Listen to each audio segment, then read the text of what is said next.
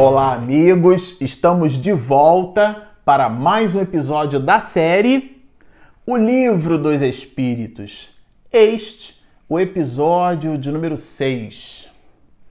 Bom, para você que está nos acompanhando no canal, nós estamos estudando esse opúsculo maravilhoso, o Livro dos Espíritos, e já estamos iniciando o estudo da introdução da obra como dissemos no episódio passado, a introdução do Livro dos Espíritos tem 17 partes.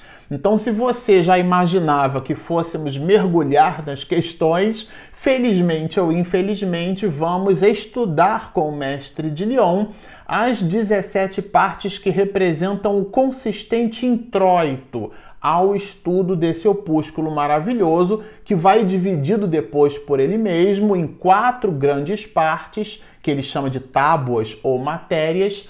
E ao final, na conclusão, se você tiver a deliciosa paciência e perseverança de continuar conosco nesta viagem, nós estudaremos os nove itens que representam a conclusão da obra, o Livro dos Espíritos. Por uma coisa ou por outra, nos despedimos do episódio passado estudando o item 1 e agora vamos iniciar o estudo do item 2. No episódio onde estudamos no item 1 as observações de Kardec, entendemos com ele a preocupação do mestre de Lyon em relação às terminologias, vimos questões relacionadas à anfibologia, vimos a preocupação de Allan Kardec em cunhar uma expressão que é a espírita ou espiritista ou espiritismo, distanciando-se do verbete espiritualista, explicamos estas mesmas questões, explicamos no episódio passado a, valora a valoração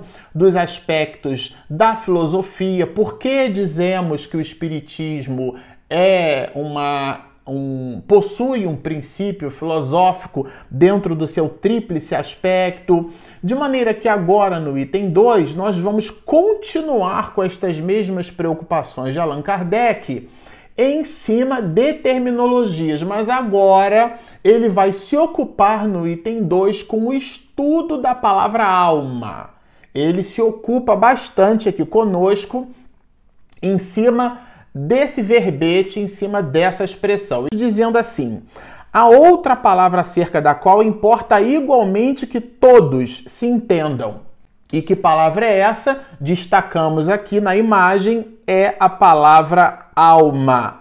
E ele vai apresentar para esta palavra três grandes acepções, ou significados, ou valorações quando falamos sobre alma, sobre o que? Qual é o significado? O que é que nós estamos querendo dizer, né?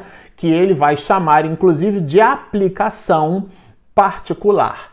Bom, num primeiro momento, e é bem curiosa essa anotação de Allan Kardec, ele vai expedir uma linha de raciocínio sinalizando que os materialistas também se utilizam dessa palavra para explicar determinadas questões. Ele fala, inclusive, faz uma associação de um determinado instrumento sem cordas, que seria um, um, imagina um instrumento como um violão, uma viola, um violino, um instrumento com cordas. E esse instrumento sem as cordas seria um instrumento sem alma.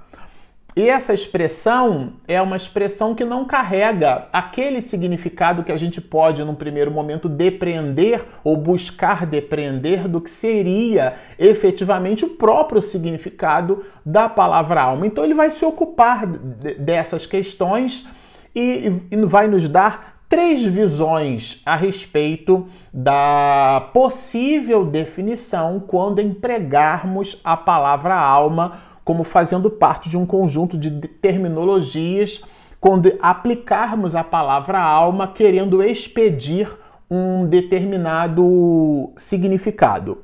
É. Bom, ele já vai começar dizendo: segundo uns, a alma é o princípio da vida material orgânica. Então, um, um, um animal vivo, a gente diz assim, ele tem alma. E esse é um princípio é uma ideia que o materialista também possui. Então, se aquele animal é, está morto, ele está é, sem alma. Essa é uma visão que Allan Kardec propõe. Ele, inclusive, vai nos dizer assim: de conformidade com essa opinião, a alma seria o efeito e não a causa. Porque é, a manifestação da vida é aquilo que nós chamaríamos de alma. Então, um, um objeto orgânico inanimado, sem vitalidade, ele vai trabalhar Kardec a ideia do princípio vital mais adiante, mas inanimado esse, esse, esse organismo eh, não possuiria alma. Então, essa é uma primeira acepção da palavra alma que o mestre de Lyon vai trabalhar conosco, vai nos fazer perceber. Então, a alma é o princípio da inteligência, né? Isso outros pensam. Agente universal do qual cada ser absorve uma certa porção. Bom, no episódio passado nós falávamos de alguns princípios ou de algumas correntes filosóficas e aqui ele já vai sugerindo uma ideia ligada ao panteísmo, como se é, a alma fosse um gasofilaço cheio de moedas e uma daquelas moedas representaria uma porção do todo como fazendo parte de uma alma. Então aqui é, esse princípio da inteligência, né, esse agente universal, é esse princípio filosófico ligado ao monismo.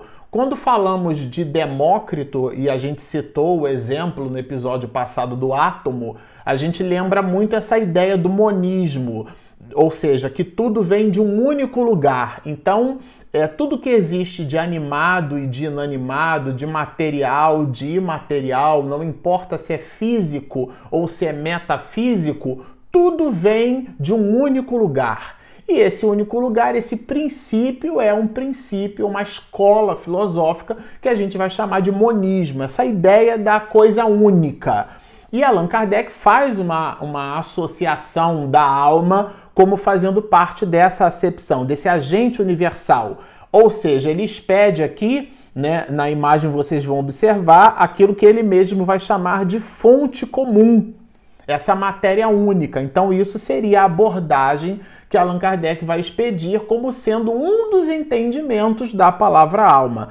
Mas ele continua, ele vai ampliar esta visão, inclusive citando o panteísmo é, dentro da visão do monismo, como se nós então possuíssemos uma alma, mas essa alma é uma porção do todo, essa ideia de panteísmo que é uma variação do monismo, e Allan Kardec vai apresentar essa linha de raciocínio quando nos diz assim: dentro desta opinião, a alma universal seria Deus e cada ser um fragmento da divindade, simples variante do panteísmo. Aqui a gente não vai entrar nas relações do panteísmo, a gente não vai explicar agora é, estas mesmas características, porque, inclusive por disciplina, Allan Kardec ele está se ocupando no item 2 em explicar as acepções da terminologia alma.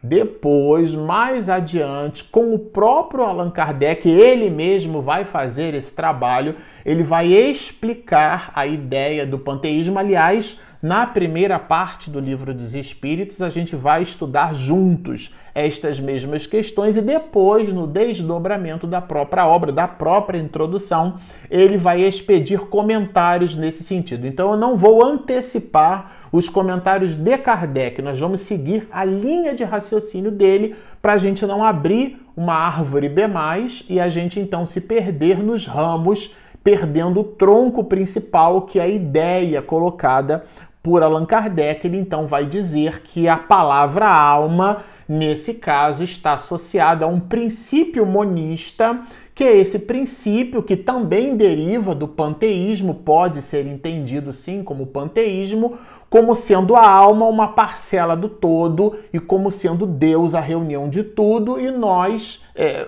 é, formando um, uma fração, um substrato, um, um subset, um mini mundo dessa porção maior universal que a própria divindade e essa ideia de alma nessa perspectiva pode e deve ser considerada como uma ideia panteísta. E ele continua agora segundo outros. Aí agora sim é onde nós nos encaixamos. Segundo outros, finalmente, a alma é um ser moral. Muito, muito elegante essa definição, olha.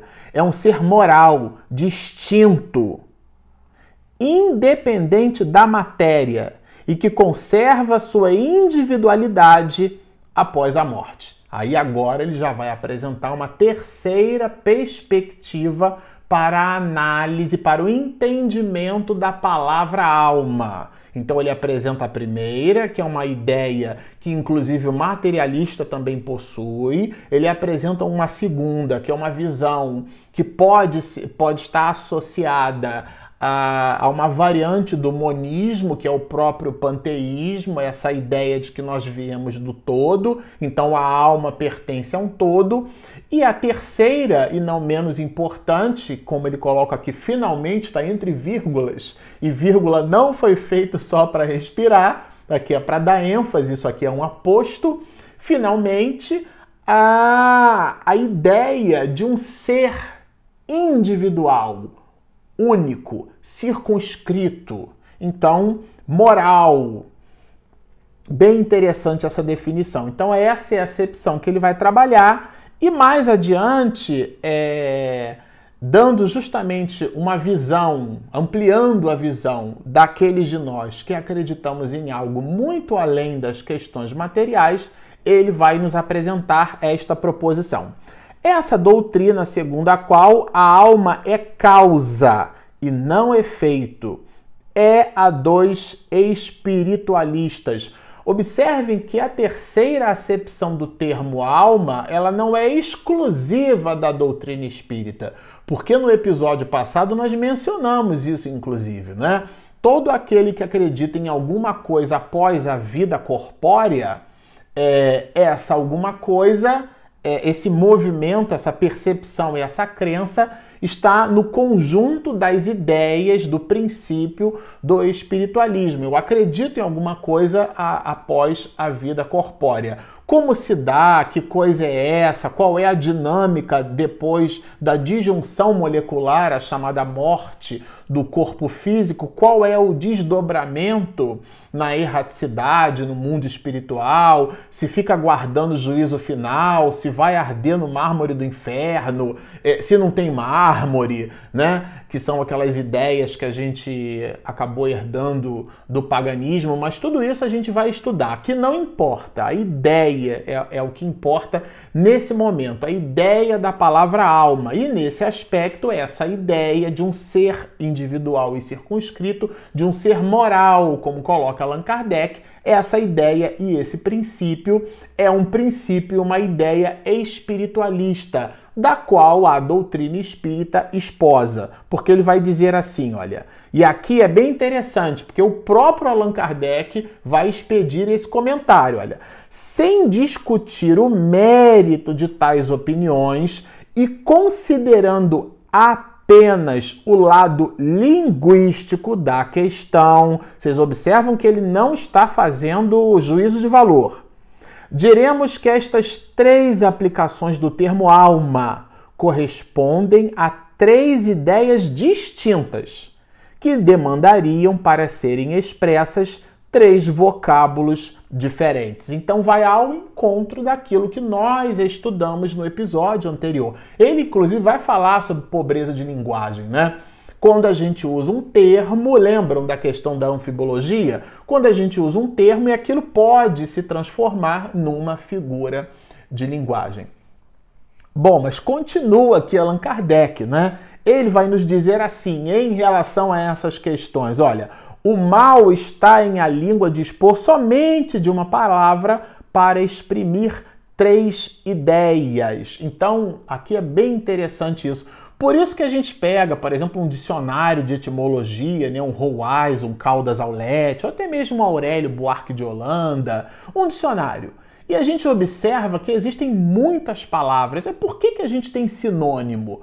Porque as palavras, elas possuem a sua carga, o seu significado, é, a sua valoração, a sua importância. E o entendimento, a usabilidade, o domínio das palavras cria e amplia a nossa assertividade no nosso raciocínio, no nosso entendimento.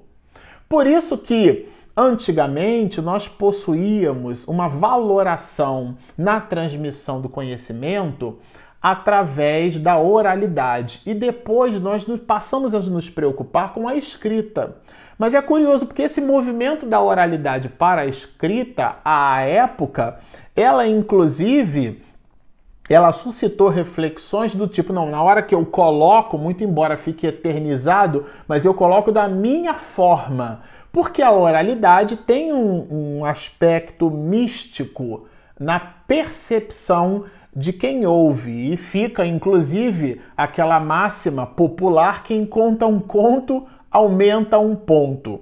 E há, a necessidade na escrita, então, de um nível de assertividade. A minha opinião pode estar até equivocada, a questão não é nem essa, mas na hora que eu escrevo, eu preciso buscar no ato da escrita uma valoração para que eu consiga me fazer entender na razão direta daquilo que eu mesmo estou pensando. Então eu vou me servir de determinadas palavras que não sofreram ou que não sofrem viciação pelo uso. Então, a palavra é, esquecer, por exemplo, né, que a gente chama de olvidar, o, o, espanhol, o espanhol que pronuncia o, o, o, V pelo B, né, olvidar, né, não ouvides de tuas responsabilidades, quer dizer, não esqueça de tuas responsabilidades.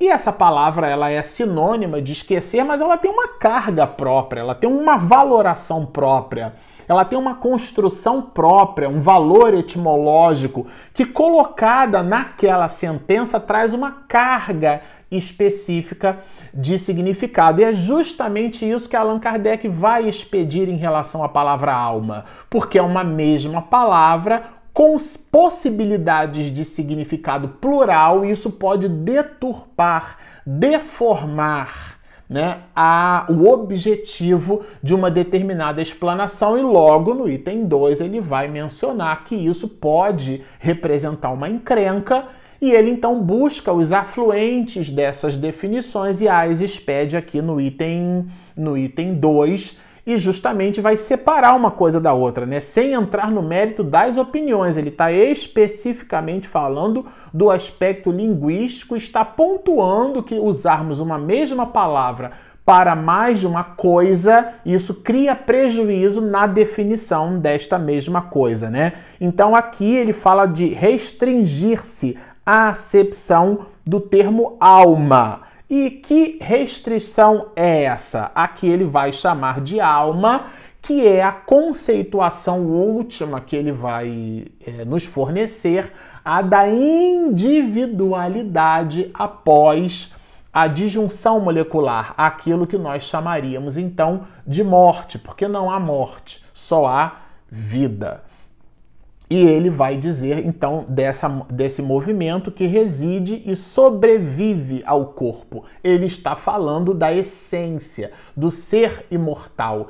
Esse ser imortal, moral, individual, que não volta para um todo, nem se desfaz com a disjunção molecular, como acredita o materialista, é isso que Allan Kardec vai definir como sendo alma. Bem interessante. E essa alma para nós não confundirmos a instrumentalidade orgânica como é, municiada de vitalidade orgânica, ele vai citar o princípio vital, né? O princípio da vida material e orgânica. Por quê? Porque pode, vai nos dizer Kardec, pode existir vida orgânica sem existir manifestação inteligente desta mesma vida orgânica. Ele mesmo coloca isso, né? Pode haver vida com exclusão da faculdade de pensar. É a vida biológica. São os seres eucariontes, os seres procariontes, são as amebas, os seres unicelulares. Esses seres, então, eles não decidem o que vão comer no café da manhã. Eles não ficam tristes, não ficam deprimidos, não possuem a capacidade de raciocinar muito embora possuam aquilo que a biologia vai chamar de vida, numa definição primária, porque nascem, crescem, se reproduzem e efetivamente morrem. Bom, e ampliando essas percepções da vida orgânica, Allan Kardec vai falar um pouquinho aqui do princípio vital. O princípio vital é uma propriedade da matéria. Aqui, muito cuidado, não vamos tomar o efeito pela causa, como ele mesmo diz, né? É, não vamos confundir uma coisa com a outra. O princípio vital, como ele diz, é uma propriedade da matéria. Então, o que dá vitalidade à vida orgânica é um elemento material. Porque quando a gente diz assim que a vida, a vitalidade pode estar associada ao mecanismo biológico, orgânico. Há inclusive casos né, de morte é, cerebral, morte encefálica, e então é, a, o, a, a, o corpo é sustentado por instrumentos, mas não há, do ponto de vista da medicina, a, a vida da forma como nós a entendemos, a manifestação da inteligência, muito embora os instrumentos, é, do ponto de vista biológico, possam ser mantidos através de instrumentação. E ele faz a pontuação desse princípio vital nessa perspectiva. E trabalhando as variantes dos aspectos materiais, ele vai falar do fluido vital. O fluido vital que, na opinião de alguns, em nada difere do fluido elétrico animalizado, ao qual também se dão os nomes de fluido magnético, fluido nervoso e etc., porque derivam deste. Isto é, são explicações de Allan Kardec em relação à vida biológica, à vida orgânica, dissociando da manifestação inteligente dentro daquela mesma vida biológica, dentro daquela mesma vida orgânica. E pontua aqui para arrematar, né? É, fazendo uma associação direta desse fluido vital quando nos diz assim: os seres orgânicos tem em si uma força íntima que determina o fenômeno da vida. E que força é essa? Ele está falando dessa força vital, desse princípio vital que não pode, não deve ser confundido com o espírito, ou com o princípio inteligente que a gente já vai estudar mais adiante. Então, a vida material é comum a todos os seres orgânicos e independe da inteligência e do pensamento. Allan Kardec faz essa distinção. Ele estabelece essa distinção e, e por conclusão, vai nos dizer finalmente que entre as espécies orgânicas dotadas de inteligência e de pensamento, há uma, olha que beleza isso, gente, há uma dotada também de um senso moral especial, de novo a palavra moral, que lhe dá incontestável superioridade sobre as outras. De que espécie ele está falando?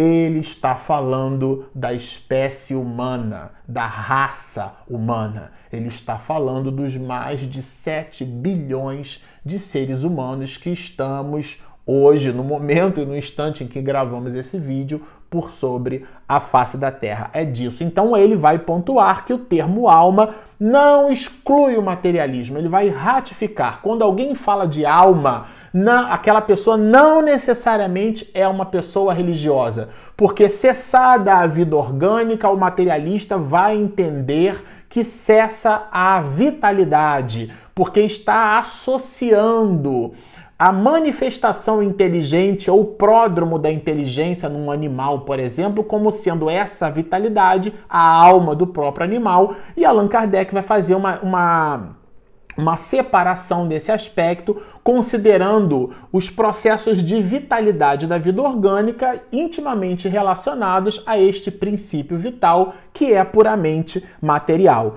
Então, assim diz ele, aquela palavra não representa uma opinião, é um, um proteu. Aqui é, esse Proteu é um, é, um, é um ser mitológico, aqui inclusive dá para perceber que Allan Kardec gostava de mitologia grega, porque esse, esse Proteu é um, é um ser marinho que ele muda de, de, muda de forma. Então ele faz uma analogia como alguém que muda o tempo inteiro de opinião.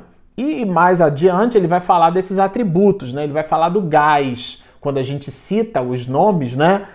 atributos, por exemplo, como os gases, né? Que se distinguem aditando-se ao termo genérico as palavras hidrogênio, oxigênio ou azoto. Isto é, quando a gente fala do hidrogênio, quando a gente fala do oxigênio, todo mundo está entendendo que nós estamos falando de gases. Eu não preciso dizer, é, muito embora todo gás pressurizado vá se liquefazer, né? Ele se liquefaz, todo gás você vai pressionando é, é, é, então as moléculas estão separadas, elas vão se aglutinando e elas então elas se comprimem e, e aquele gás vai modificar o seu estado da matéria. Por isso que os professores de física vão dizer em condições normais de temperatura e de pressão. Mas a abstração feita a isso, quando a gente fala do hidrogênio, todo mundo entende que é um gás. E ele então vai estabelecer essa associação e pontua culminando. Como se vê, tudo isto não passa de uma questão de palavras, de novo pontuando as palavras, gente, mas questão muito importante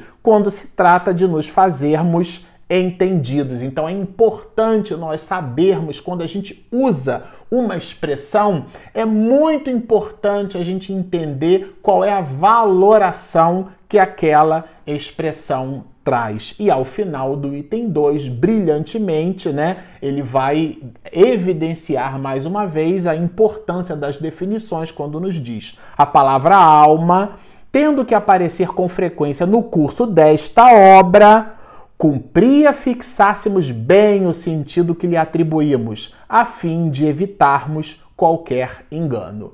Bom, estão pontuadas as questões da palavra alma na perspectiva e no ensinamento do mestre de Leão. Se você está nos assistindo e você ainda não se inscreveu, por favor, Espiritismo e Mediunidade. Você clica ali embaixo, inscreva-se, tem um sininho do lado. Quando a minha esposa faz a edição caprichadíssima, você recebe em primeira mão. E nós temos também o nosso aplicativo Espiritismo e Mediunidade. Então estão feitos os convites. Baixem o nosso app, inscreva-se no nosso canal, sigam-nos e muita paz.